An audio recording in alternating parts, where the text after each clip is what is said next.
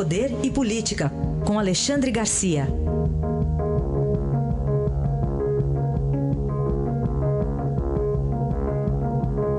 Alexandre, bom dia. Bom dia, Raíssa. Bem, Aécio Neves e Michel Temer reunidos e o PSDB desunido.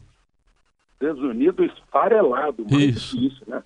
A coisa já estava feia com aquele programa da semana passada, eh, em que o partido disse que o sistema atual de governo é um presidencialismo de cooptação.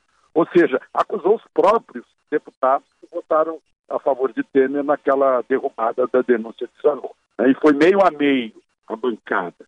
O- eu lembro que o editorial de ontem, né, de domingo do Estado de São Paulo, disse que o programa soou como uma cerimônia fúnebre de um partido que hoje não tem liderança, não, proposta ou direção reconhecíveis.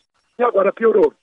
Agora piorou porque depois do encontro de Aécio com, com Temer, e virou uma mania entre nós, jornalistas, achar que é, é, é feio se encontrar fora de agenda, meu Deus do céu, todos os presidentes, sem exceção, ah, renderam muito dos seus trabalhos em encontros fora da agenda. Mas, enfim, voltemos. Né? Aí está lá o Aécio, e o diretório aí de São Paulo diz que, eh, depois desse encontro, né, a presença de Aécio em reuniões internas externas ou públicas eh, só causa desconforto, prova inocência, senador. Aí sim retorna ao partido, são aqueles 2 milhões que ele teria pedido para a JBS. E aí repudia veementemente as tentativas de articulação político-partidária entre Aécio e Temer e diz que só quem fala sobre o partido é Tasso Gereissati. Quer dizer, o PMDB está desaparecendo, tem razão.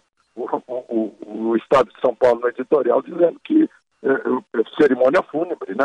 É, é mais ou menos já um hacking para o PSDB, está totalmente rachado é, pelo meio. Pelo meio. Agora, não sei se o partido vai sobreviver. Hoje, no Bom Dia Brasil, eu ainda fiz a figura do exatamente no ninho tucano, que é São Paulo, que tem mais bicadas, né? é pena para todo lado. Não sei se o partido sobrevive a essa briga interna. Muito bem, vamos acompanhar os próximos capítulos. E enquanto isso, tem uma outra disputa que a gente viu nesses últimos dias: de um lado o ministro Gilmar Mendes e outro o juiz Bretas do Rio de Janeiro. É, lá da sétima vara. O, o juiz manda prender, já mandou prender duas vezes. Gilmar Mendes mandou soltar duas vezes aqueles eh, magnatas eh, do transporte de ônibus do Rio de Janeiro. né? Aí eu fico me perguntando, né, diante desse episódio, tá? a lei não é a mesma para os dois juízes, para o juiz do Supremo e para o juiz, para o juiz da primeira instância? né? Aliás, a lei também fala em, em- várias escalas. Ah, primeiro recurso seria para o Tribunal Regional Federal, né? depois para o Superior Tribunal de Justiça, só no fim para o Supremo. Aí deu um salto, eu não entendi bem isso. Outra coisa, são as mesmas leis interpretadas de forma diferente. Um juiz do Supremo retira um, um senador eh, do Senado, afasta um senador, coisa que diz a Constituição que só o próprio plenário da casa pode fazer, e o outro juiz colega dele manda reassumir, no caso de Aécio também. né?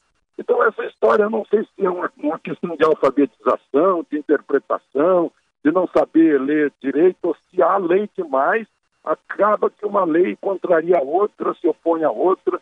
Hum, não estou entendendo.